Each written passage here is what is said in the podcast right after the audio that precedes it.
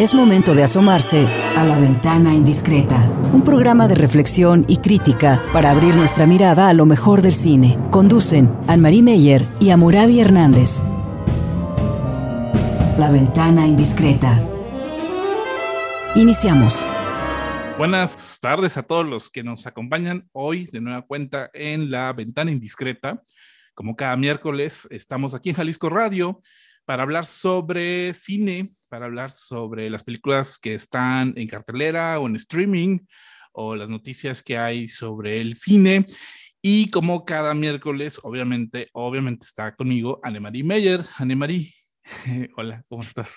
¿Qué tal? Aquí de vuelta. Es uno de mis, de mis horas una de mis horas privilegiadas en la semana. Eh, muy pocos podemos darnos el lujo de platicar y grabar y sobre todo tener hasta público para lo que vemos en una película o lo que detectamos en el cine. Hoy vengo, hoy estoy aquí muy, muy contenta de tener eh, como acompañamiento a Eric Ortiz de la Ciudad de México. Feliz de convivir otra vez contigo, Eric, contigo, Amorabi, recordando sobre todo el pasado FIC en 2021, donde formábamos el grupo del Talent Press dentro del festival y diario nos dábamos el lujo de platicar profundamente sobre películas, leer sus críticas y también corregir complementar, quitar. Ahí yo creo que hubiéramos podido pasarnos 12 horas todos los días platicando y ustedes diario también escribían sus críticas. Muchas gracias por estar con nosotros. Muchas gracias, Eric.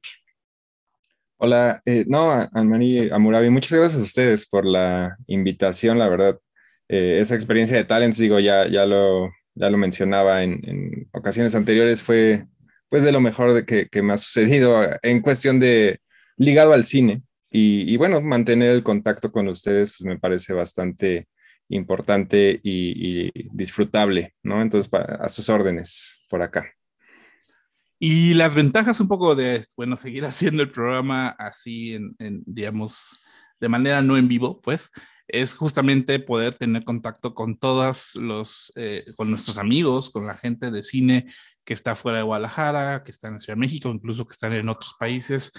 Y eso es lo bueno, bueno, del festival también, que ya mero se acerca también el Festival de Cine en unas cuantas semanas, que, que permite como este encuentro con, con, muchas personas. Y una de las cosas que aprendimos mucho de Eric eh, durante el Talent Press fue como su gusto, su pasión, su afición por el cine de horror, su defensa también por el cine de horror y justamente por los temas del día de hoy que, vamos a trabajar sobre las mamás, sobre las madres en el cine de horror, pues justamente por eso quisimos invitarlo. Eric, cuéntanos un poco de, pues este proyecto que tienes de Cinema Inferno, de, de tu trabajo como crítico de cine especializado en el cine de horror. Sí, digo, Cinema Inferno actualmente es sobre todo un podcast y al mismo tiempo una, un sitio web donde subo crítica, entrevistas, cobertura de festivales, pero sí, como decía Murabi, ¿no? Enfocado en, cine de género, cine fantástico, terror, eh, sci-fi, todos estos eh, géneros afines, ¿no? Creo que eh, en parte surge por, digo, por algunas experiencias negativas en este mundo de la, del periodismo y de la crítica cinematográfica en el sentido, no sé, una, una página yo trabajaba en cine tradicional, por ejemplo, y de la noche a la mañana nos quitaron el patrocinio y borraron toda la página. ¿No? Entonces, más allá de, digamos, el, golpe, ¿no? A tu eh, emocional que significa que te cierran la página, ya ni siquiera tienes el testigo, ¿no? De tener tus textos ahí eh, para que, estén disponibles para el público y para ti mismo, ¿no? Para, es al final del día tu trabajo. Entonces de ahí surge en parte la importancia, yo lo siento así, de tener tu medio propio. Y hoy en día con, con eh, Internet, ahorita lo que decía Murabi, ¿no? La tecnología y demás, pues es muy fácil, ¿no? Cualquiera puede tener su, podcast y, no, no quiere decir esto que no tenga, eh, yo trato de darle obviamente seriedad, ¿no? Y que los textos estén bien y rigor, pero repito, sí, las herramientas ahí están, ¿no? Y el otro lado, pues bueno, a, través de la experiencia igual, eh, pues he aprendido a, conseguir entrevistas, ¿no? Te, te empiezas a relacionar con el mundo del RP también y por eso, repito, tanto lo negativo como lo positivo se reúnen en, este sitio. Eh, también en su momento eh, hice una revista digital. Eh, nada más, nada saqué un número igual por tiempo y demás, pero enfocado todo en esto del terror. ¿Y por qué el terror? Eric, no, no es que a mí no me gusta, a mí me encanta, sobre todo también estando bien cerca del cine alemán expresionista, de toda esa corriente artística que en ese tipo de cine, todo el cine fantástico, pero muy en especial, se refleja todavía muy fuerte, influencia todavía muy fuerte todo el cine que tiene aspectos de horror, ¿no? Porque decirle género cine de horror, bueno, en el fondo ahí tú estás pero tiene varios aspectos y me gustaría mucho que nos platicaras cómo llegaste al horror y, qué tipos de horror son especialmente ricos para ti dentro del cine, porque horror en la vida vivimos todos los días al ver las noticias, pero estamos hablando de un discurso y ahí el horror es más interesante y mucho más trabajado, ¿no? También. De hecho, ahorita que, mencionaba al Marilo del expresionismo alemán, pues estamos en el centenario de Nosferatu, ¿no? Exacto. quizá el inicio como tal del terror. Digo, hay algunos antecedentes, ¿no? Y nos remontamos hasta Melíes, pero esa película sí fue muy importante. Eh, en mi caso, digo, creo que llego eh, por el lado más de cine de culto, lo que digo, soy ya de una generación que cuando yo empiezo a ver cine, ¿no? En la adolescencia y demás, ya está muy bien definido, ¿no? Que es el cine de culto y hay ciertos cineastas, ¿no? Como especiales, como diferentes, controversiales, atrevidos, ¿no? Eh, y por ahí, pues salen muchos ligados al, al género. Entonces, quizá no de manera consciente, pero por ahí llego, ¿no? Mi interés. Eh, igual me interesa mucho, creo que el, me gusta como esas historias de cine de guerrilla, cine independiente, ¿no? Que se hace así sin recursos, con, remando contra la corriente, y ahí también surgen, ¿no? Muchas, eh, George A. Romero con La Noche de los Muertos Vivientes, ¿no? Ya hablando así como de temáticas y, demás, sí es, eh, es muy diferente, ¿no? El, el, terror en, la pantalla grande, al final estás en un lugar hasta cierto punto seguro, ¿no? Y, con la vida real, ¿no? También creo que a mí me gusta una vertiente del, en general creo que no solo del terror, pero en general el cine violento, suena extraño, pero es otro tipo de violencia, ¿no? La violencia en la vida real no, no tiene mucho que ver con, luego con lo que ves en, pantalla, ¿no? Una violencia más exagerada, el gore, ¿no? Es hasta cierto punto muy divertido ver ese tipo de locuras, ¿no? Al final creo que me decanto más por, digo, trato de ver todo tipo de cine, me gusta todo tipo de cine, pero luego sí me decanto más por esto porque creo que voy a veces al cine a ver cosas así que me sorprendan, como increíbles, y mucho viene del terror y del fantástico. Eh, bueno, bueno ¿qué, qué, qué, piensas como de esta, pues, digamos, corriente que, que se, ve, se nota mucho más en el cine norteamericano, como del, del horror, digamos, más folclórico, más eh, eh, aunado como a las leyendas, a las mitologías? porque, digamos, ha ido cambiando el horror, ¿no? También, o sea, es muy distinto el de el de los años 70, por ejemplo, con el Giallo, ¿no? Que eh, justamente tenía esta idea como de los, de los crímenes pasionales, etcétera. O sea, el, horror ha cambiado, ha evolucionado muchísimo y hay, y hay una especie como de resurgimiento del horror en el cine actualmente, ¿no? Entonces, ¿qué, ¿cómo ves esos, esos cambios en, en el género?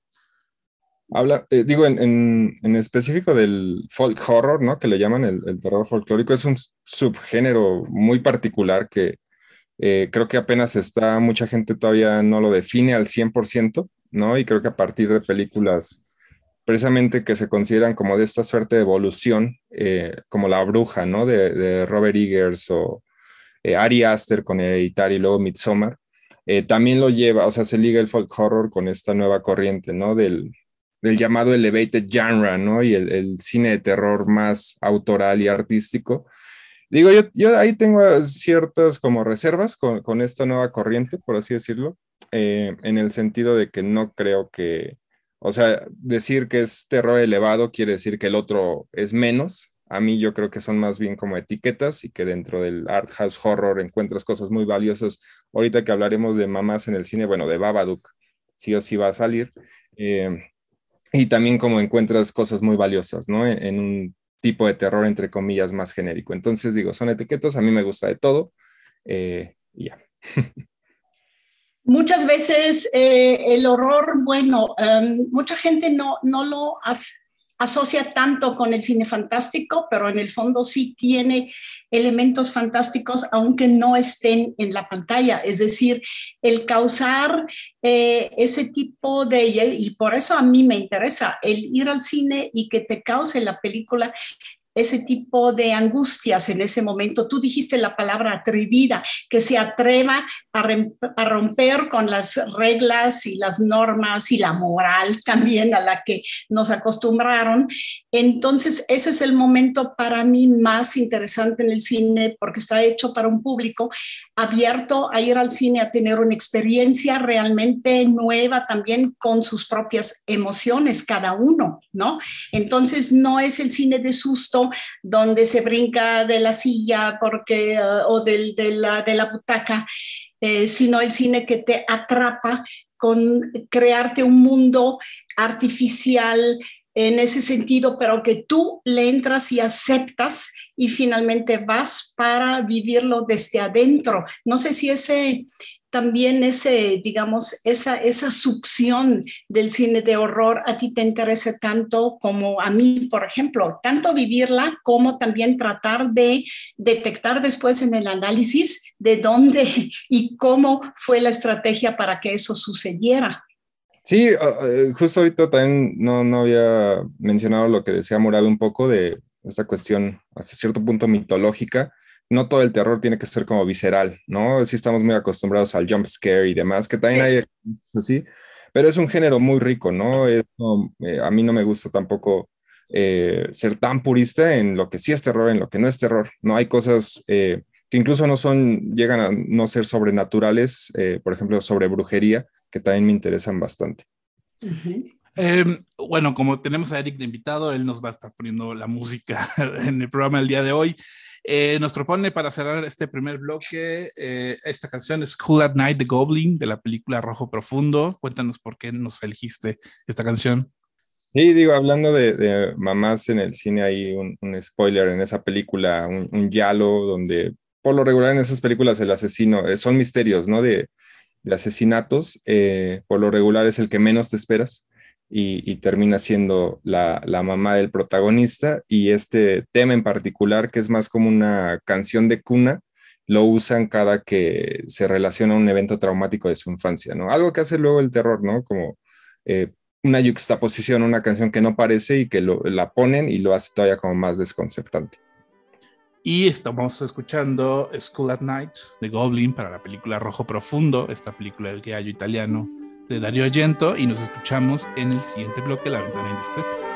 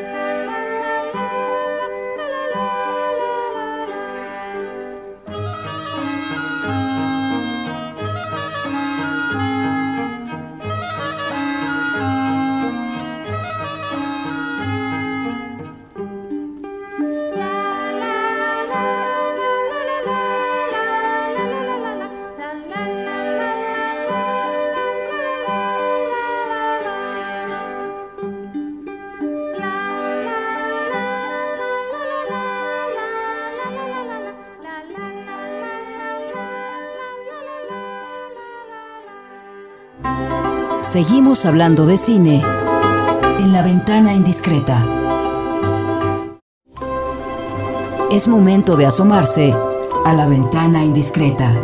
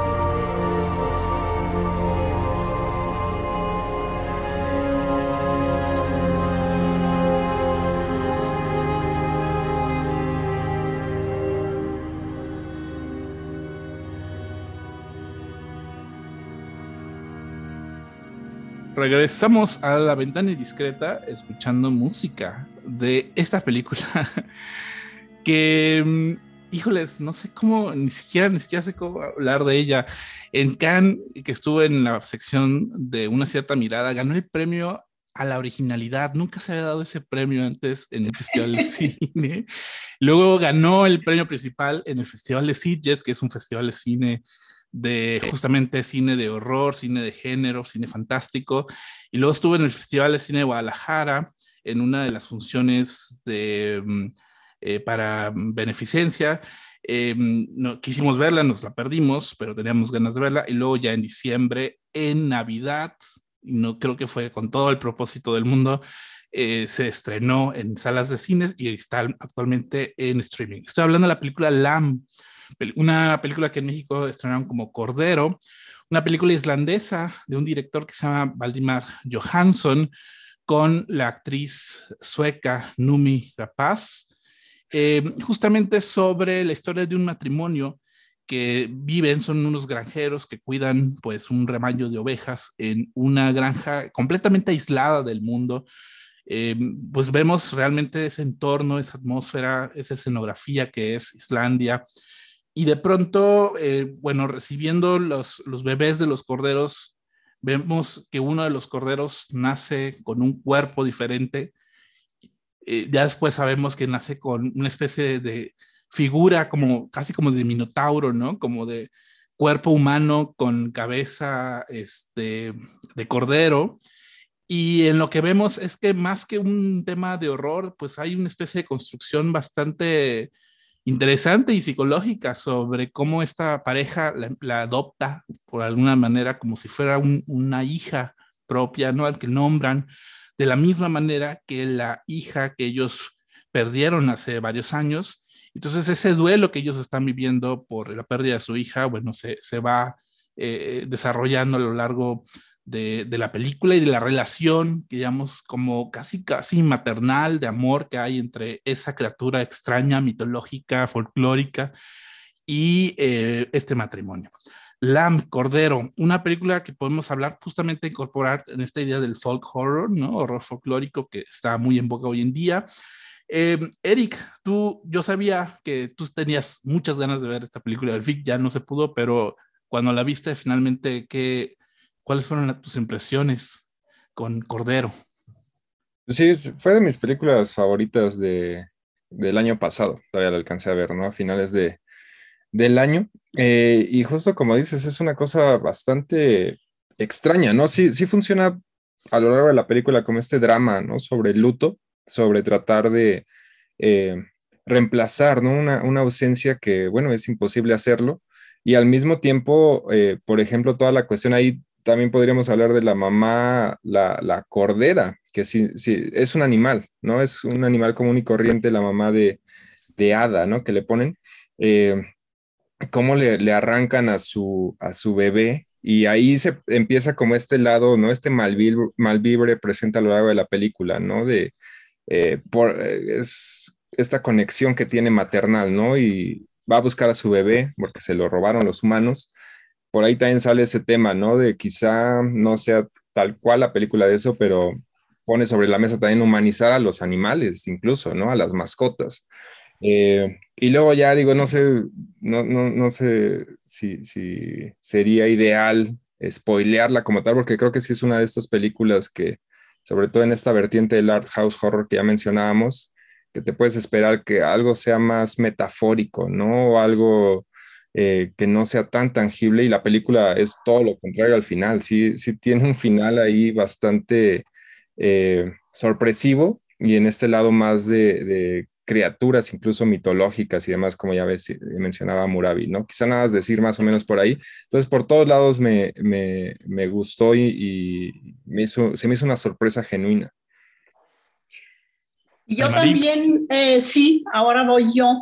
Eh, es increíble como los primeros minutos de esa película me capturaron, me atraparon, me metieron a ese otro mundo por la naturaleza, la neblina, el frío, un grupo de caballos que ahí aparece como, como fantasmas y luego metiéndonos en un establo con ovejas que tienen conductas muy extrañas. Las ovejas todas al mismo tiempo se voltean hacia un lugar, berrean y uno tiene la impresión que están quejándose, hablando entre ellas. Ese berreo de la película, además, este, no se me ha quitado en los últimos días porque en esos días la vi dos o tres veces. entonces me metió a ese mundo de paisajes áridos, aislados en el mundo, pero llenos de vidas, pero vidas ajenas al humano.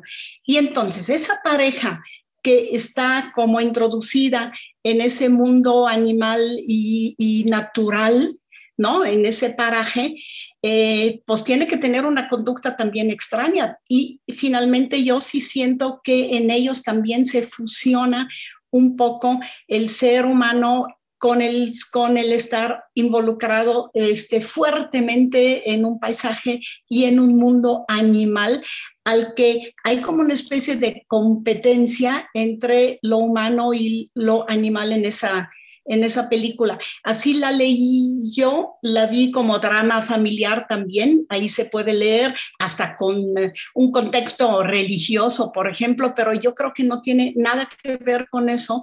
Creo que se nutre mucho más de mm, la ideología y idiosincrasia islandesa de vivir en ese ambiente y tan cercano a, los animales, por ejemplo, como en otras que son comedias, que es la historias de caballos y hombres, que también hay una especie de fusión del hombre con el caballo, y otra que es rams, corderos, ah, no, carneros, que trata la eh, competencia masculina y creo que todo eso en esa película maravillosa, no, no, a mí me tiene absolutamente encantada, Lamb, Cordero, y eh, le veo mucho más ese lado también adentro.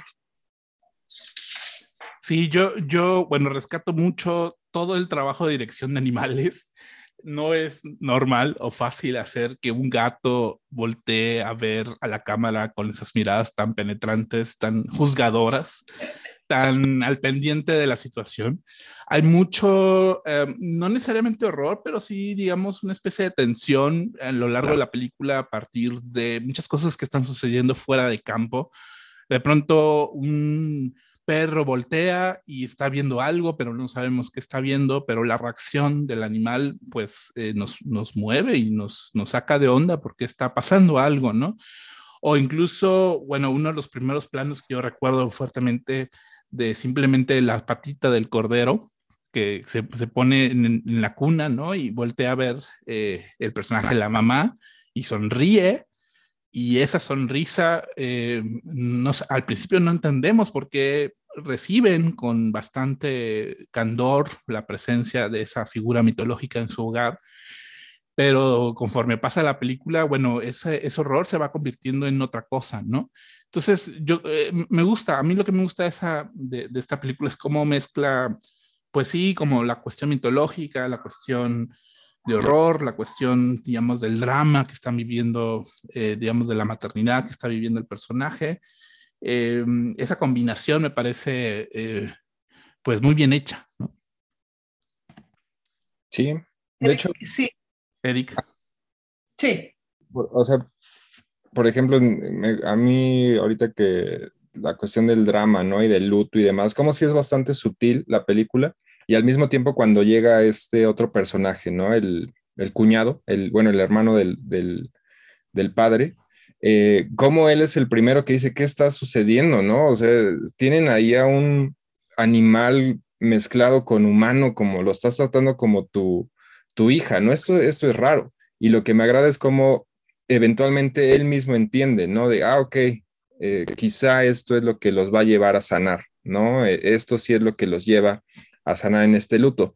Y me remite mucho también, digo, otra película que en, teoría no tendría que tener mucho que ver, pero del año pasado, la que termina ganando la Palma de Oro, esta de Titán, eh, que también es una locura, ¿no? una mezcla de un montón de cosas, pero también tiene este tema, ¿no? De, esta ausencia, en ese caso de, de, un padre que desapareció a su hijo y lo viene a reemplazar literalmente una asesina, ¿no? Que se está ahí eh, huyendo, que a su vez está embarazada de un, este, de un carro. Digo, en un, eh, repito, es una locura de película, pero funcionan muy bien, muy extrañamente. Ambas se, yo las ligo en ese lado de ocupan estos elementos del cine, del cine fantástico, ¿no? De, este cine extraño para llevarte unas historias muy emotivas, ¿no? Que quizá en un drama eh, normal no tendrían ese efecto que al final tiene Titán, ¿no? Muchísimo más significativo, o eh, esta de Lamb también. Yo, nada más rápido para agregar, después fui a buscar y es una coproducción entre eh, Islandia, Suecia y Polonia. Entonces, en Polonia se hizo, parece, eh, la animación, ¿no? También porque a nivel de estética y a nivel de trabajo técnico tiene mucho más de lo que a primera vista parece no un efecto visual o un efecto especial, sino simplemente una construcción de un personaje punto que es híbrido y entonces eso en esa película se siente absolutamente artificial, sí, lo es, porque pues finalmente es una construcción de cada uno de, ah, de los, este, de la pareja, ¿no? También creo que la animación polaca aquí ha tenido una fuerza, este, o digamos una tarea muy, muy novedosa en el cine que lo van a seguir utilizando seguramente, ¿no? Porque les quedó muy bien. Pero además ese personaje está, el personaje de Ada, que es el del, Cordero, está muy bien revelado, ¿no? O sea, poco a poco vamos viendo ya el cuerpo completo de ella, ¿no? Y, cómo está conformado. Eh, una de las cosas que me gusta es que no es, no es una especie así como de ser minotauro en donde está partido a la mitad, ¿no? Como si abajo, de abajo, de la cintura para abajo fuera animal o cosas por el estilo, sino que está tiene como partes animales, partes humanas a lo largo de su cuerpo, ¿no? O sea, tiene una mano humana, tiene una mano como más debe ser, ¿no? Este tiene, o sea, eh, em, eh, eh, la película además te lo va revelando, digamos, de manera muy paulatina, ¿no? Este, de pronto hay planos en donde vemos simplemente su, su silueta, su figura, ella, una oveja que está parada en dos patas, por ejemplo, ¿no? De entrada sí es una, pues una imagen inusual y obviamente eh, ya cuando vemos, digamos, de manera más explícita al personaje, bueno, pues sí, sí se nota ahí ya los efectos digitales, visuales, pero, pero yo creo que la construcción, digamos, eh, de cómo lo va revelando poco a poco, en qué consiste esa criatura, este, creo, que, creo que ahí la película lo hace, este, pues como de forma muy sutil. ¿O cómo ves? ¿Cómo ves, Eric?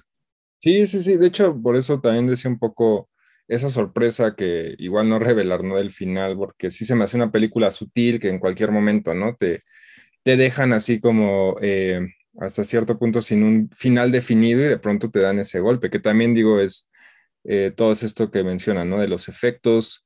Eh, mencionar, por ejemplo, que es ópera prima, ¿no? Y que surge por ahí de, si no me equivoco, de una suerte de, esta escuela que tenía Belatar, ¿no?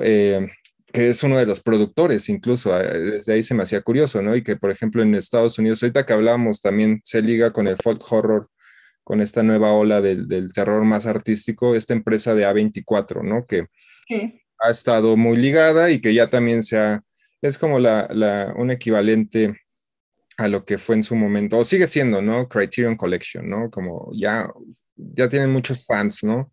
Y de pronto también por el contrario, tienen algunos detractores en el sentido de que ya nada más ven A24 y saben, ¿no? Ah, esto va a ser más, entre comillas, pretencioso o algo por el estilo.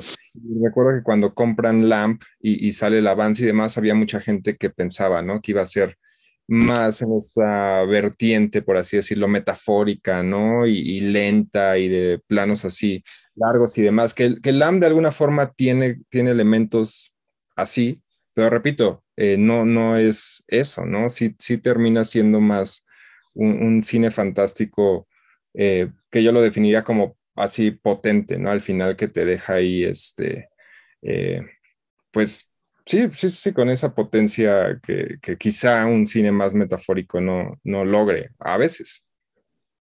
Sobre todo yo creo que ahí sí yo insisto en el mundo animal. Nos sensibiliza en esa hora y media durante la película que cada uno de los animales tiene su tiene también su manera de vivir e influenciar la relación de todos los demás, ¿no? Por ejemplo, el perro no nada más acompaña al hombre, sino que él le ayuda a hacer la tarea de, eh, con la manada de ovejas. El perro es un trabajador en, ese, en esa granja. El gato también al lado de ella, este, la, esa manera femenina este, de ver el mundo eh, con algo de crítica, ¿no? Sus ojos son muy fuertes, como dice Para mí es muy, muy fuerte. Y también la banda sonora, el berreo, el relinchar, el miau del gato, es muy, muy presente y a mí todo eso me abrió un mundo que participé en él, pues con mucho, al mismo tiempo divertida, pero realmente también un poco asustada, porque sí, eh, es obvio que los planos subjetivos también nos ponen en una situación de horror, ¿no? Yo sí siento que tiene ese vertiente.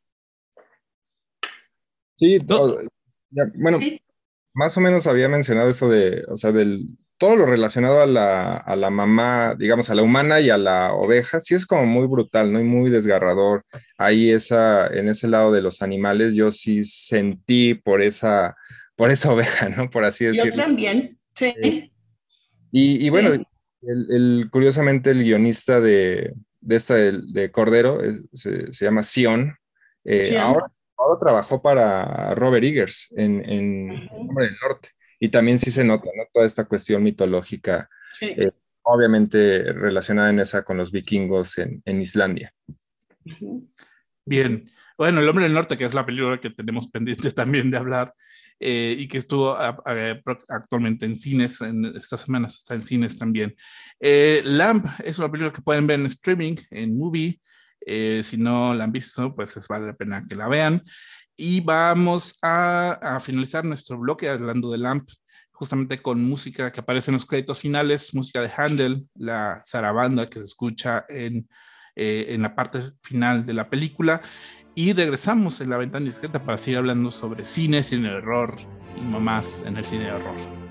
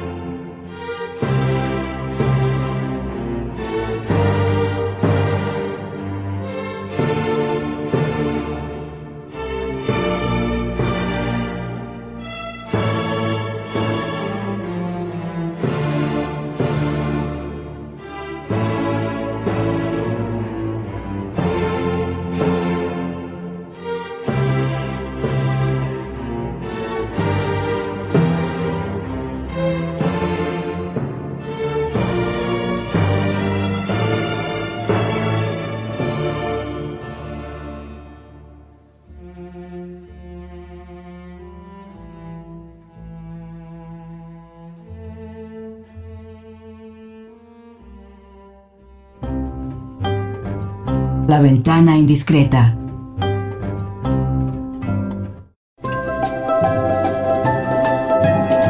La ventana indiscreta.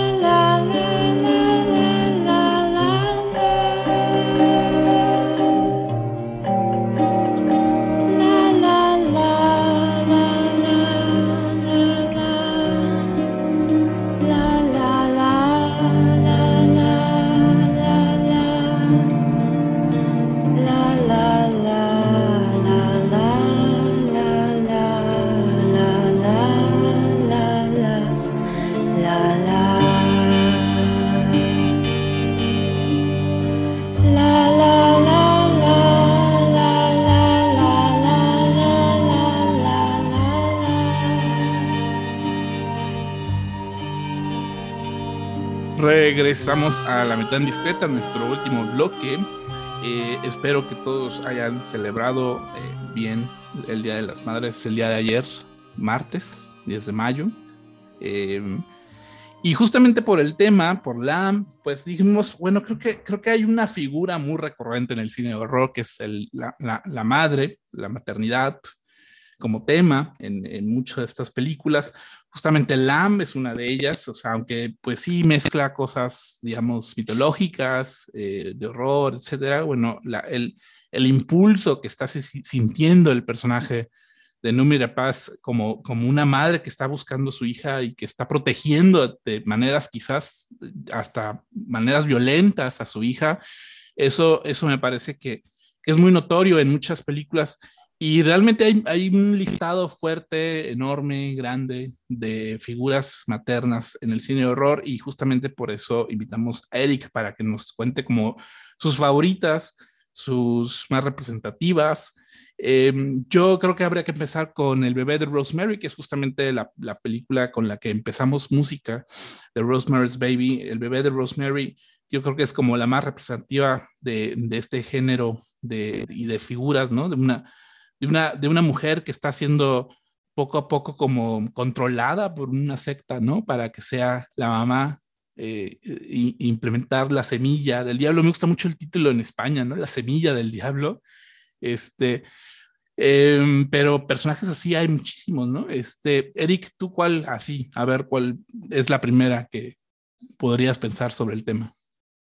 Eh, ahorita ya la había mencionado un poco, se me viene a la mente de Babadook, ¿no? Una película eh, de una cineasta australiana, fue su ópera prima Jennifer Kent, y que también es totalmente de, de, una relación ahí entre una madre y un chavito muy, muy problemático, ¿no? Y que también ahorita que hablábamos de, las pérdidas y del luto y de no poder superar esto, pues esta película es tal cual de eso, ¿no? El, el niño nace en el mismo día en el que fallece eh, su papá.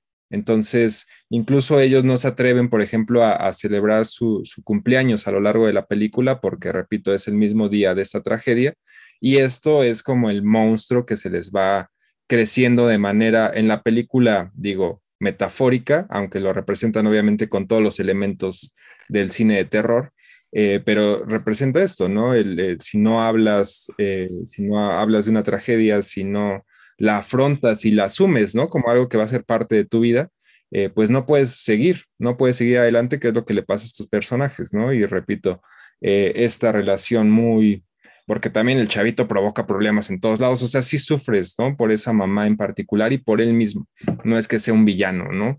O otra como, incluso curioso, eh, se me viene a la mente varios slasher, de hecho, curiosamente, no, quizá no, no parezca, pero eh, y es hasta un gag en, en Scream, en la 1, eh, una de las preguntas que le hace el asesino, de quién es el asesino, ¿no? En, en, en Viernes 13 y, todos pensamos, ¿no? Que es Jason, pero en realidad no, en la 1 es su mamá, que de hecho se trata, también eh, creo que es un tema recurrente, ¿no? Estas madres que... Ahorita que decía, ¿no? Del, del chavito de Babadook, que quizás es problemático y la mamá tiende a defenderlo, hay otras que también en el sentido más, ¿no? De que si a sus hijos los bulean o los maltratan, hay mamás que se, se asumen ese rol y lo llevan a, a maneras hiperviolentas como sucede en, en, Viernes 13, en la 1, repito, ya hasta el final es donde sale Jason. O hay otra de, que se llama Mother's Day, tal cual, eh, un slasher del de, de 80 que eventualmente lo, lo hicieron un remake y que es eh, otro, otro tema por ahí del terror eh, muy a lo...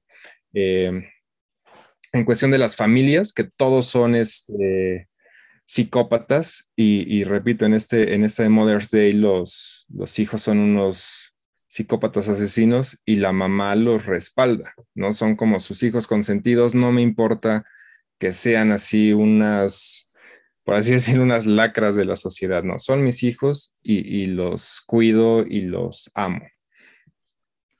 Almarito, ¿cuál es? Vas a dar la palabra. Wow, hay muchísimo, se me llena de veras este, la, la, memoria de, por un lado, mamás monstruos en ese sentido, posesivas, eh, como también la de Mother de Aronofsky, ¿no? La de, la de Darren Aronofsky, donde la mamá sí es una posesiva, o em, por el otro lado, la, la mamá que, por ejemplo, por ser, por estar embarazadas y, y, en el embarazo no sabes o siempre te preguntas cómo va a ser el bebé que estás teniendo en, en tu, en tu, este, que, al que vas a dar a luz. Y entonces te imaginas monstruos y te imaginas bebés dulces y te imaginas ovejas, lo que tú quieras. Y yo en ese momento, pues estoy pensando en una alemana donde simplemente muy realista, pero la mamá ahí sufre también no su embarazo, sino ya una criatura a la que le dio vida que simplemente no encaja con las instituciones. En alemán el título es Systemsprengerin, es de hace dos años, es también de una eh, realizadora alemana, de una mujer, y simplemente es una niña que siempre la viste de rosa, pero simplemente esa niña en donde llega rompe cosas, agrede a todo el mundo, no pueden con ella y en toda la película la mamá es la que la va a rescatar y no sabe qué hacer con su vida, no sabe qué hacer con su hija.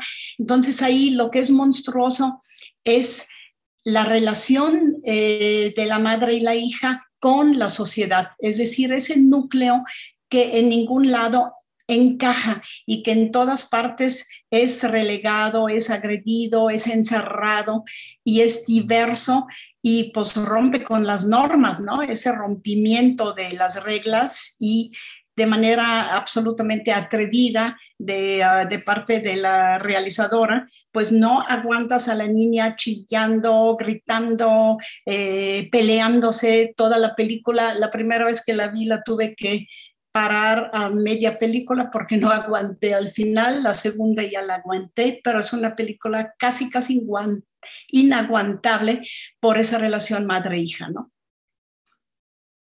Bueno, yo, yo quiero hablar de Hereditary, eh, una película de Ari Aster, justamente en esta lógica del folk horror, ¿no? Que eh, me, me, gustó, bueno, no sé si sea spoiler, pero como esta idea de cómo desde la línea genética materna eh, hay una especie ahí de, eh, como de genealogía, digamos, de, de, de, la brujería y del diablo y de todo eso, ¿no?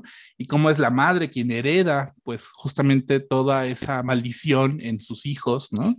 Eh, y, el, descubrimiento, digamos, el estupor que ella sienta al descubrir esto, el personaje de Tony Colette, eh, me, agrada muchísimo, ¿no? Este, esta idea de cómo eh, es, es, desde la figura materna la, la herencia, digamos, de pues un montón de males que a veces llegan como a los hijos, ¿no? De manera ahí sí metafórica, ¿no? Eh, y eso me, me, me, me, agradó muchísimo. Y yo creo que otra película, pues quizás de las más reconocibles, pues es Psicosis de Alfred Hitchcock, ¿no? En donde, digamos, el personaje de la ama como una especie de figura manipuladora y obsesiva, ¿no? Con su hijo, al, al grado, digamos, ya, pues, digamos, eh, patológico, ¿no? En esta película, que, digamos, el personaje de la madre, pues, digamos, ahí es la gran revelación de la película, obviamente, yo creo que ya muchos ya la vieron, ¿no? Eh, pero, pero creo, que, creo que sí instaura en gran medida pues esta presencia de la, de la asesina en mucho del cine de horror en Estados Unidos. ¿no? Sí, hay varias. Ya lo había mencionado un poquito la, sí. también de Dario Argento, ¿no? Que, que digo, el Yalo es uno, es, es, bastante influenciado obviamente por Hitchcock, ¿no? Y, y también ahí se sale la sorpresa, ¿no? Que era la mamá realmente, toda la película crees que, que es un hombre, incluso lo asumes como rol de género, y no, resulta que es la mamá la asesina. Ahorita igual que Amurabi decía Hereditary, también se me viene a la mente Relic, eh, igual una ópera prima, de hecho también australiana, eh, de una cineasta que se llama Natalie Erika James. Aquí en México le pusieron Herencia Maldita y es una película igual con elementos de, de cine de horror, pero que te habla de, de un tema totalmente real que es eh, la demencia. Eh, es la, la abuela de la, de la, protagonista y es como son tres generaciones de mujeres las protagonistas, la, la, nieta, su mamá y la mamá de la mamá, ¿no? La abuela. Y toda la película, repito, está incluso basada en, un caso real de, de la, en el caso de la directora, que su abuela tuvo demencia y cuando empezó a ya no reconocerla, pues le fue muy impactante, ¿no? Eh, y creo esto, digo, es muy en lo Babadook, muy en, lo, en esta cuestión del terror metafórico. Es una película de, cómo la demencia convierte en una suerte de monstruo, por así decirlo, a la, a la abuela, y que también tiene, repito, en esta idea de la herencia, de que pues probablemente su mamá también lo va a tener, ¿no? Algo, un drama más eh, triste y realista, pero con elementos de, cine de terror. Incluso eh, en, muchas películas o varios autores también la madre no está presente, pero sí está presente. Por ejemplo, estoy pensando en Gritos y Susurros de Bergman, que es una película que trabaja mucho el rojo, la, sangre y la relación de hermanas en una casa paterna que sería hogar, pero aquí que se vuelve cárcel este, femenina, y que simplemente el horror está presente desde la, la, familia misma y desde la madre que ya no está y la hermana que está este, muy enferma y la otra que también, pues el juego ahí entre las mujeres presentes y no presentes en gritos y susurros, finalmente es muy, muy de, de madres, de hermanas, de hogar, eh, nada, nada acogedor, sino todo lo contrario, una tortura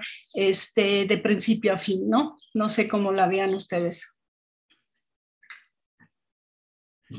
Yo creo que habría que pensar que, bueno, digamos, la figura como tal, paterna, eh, sí se presta como a, mm, digamos, explicar eh, ciertas, em, sí, como em, o sea, por una parte yo veo como dos madres, ¿no? O sea, la que es como sumamente protectora, que llega a niveles extremos para justamente cuidar como a sus hijos, ¿no? Y que llega a niveles, digamos, ya violentos, como Lam, por ejemplo, ¿no? O, digamos, la figura materna que es mucho más, em, que es más, este, sí, como la, la, la, manipulación, la... Em, la obsesión, etcétera, ¿no? O sea, es como, digamos, no sé, o sea, me, llama la atención cómo el cine de horror en realidad no es que invente madres horrorosas, sino es justamente lo que regularmente asociamos a las madres, ¿no? Esa, parte de cuidado, esa parte de, em, eh, digamos, de cariño, pero llevados a niveles extremos, ¿no? ¿Qué pasa cuando eso se, lleva a nivel extremos? Y eso son muchas películas de horror explotan eso, ¿no? O sea, hay, un par, igual, quizá más de nicho, una que sea Pink Cushing, que también eh, mucho del final. Digo, no sé si mencionarlo, pero igual la mamá tal cual se bullean a su hija toda la película y se decide quitar la vida delante de los bullings. O sea, es, una, es un final así muy choqueante. O bueno, digo, tenemos que, que hablar de Kevin, ¿no? Que trata de explicar el origen de, pues al cual de un asesino. Eh, si bien no es una película de terror, ¿no? Es, más un drama, sí tiene elementos, esta música muy de, muy de terror. Y también creo que ahí eh, se abre ese otro tema, ¿no? Del, quizá haya mujeres que, eh, en, en, el personaje de Tilda Swinton, Swinton, ¿no? Que no quería realmente ser madre quizá y se siente como atrapada y también de alguna forma eso influye negativamente, aunque al mismo tiempo esa película eh, explora la idea de que el mal, o sea, sí existe, ¿no? Como tal, quizá, eh, quizá no sea las, las cuestiones externas nada más.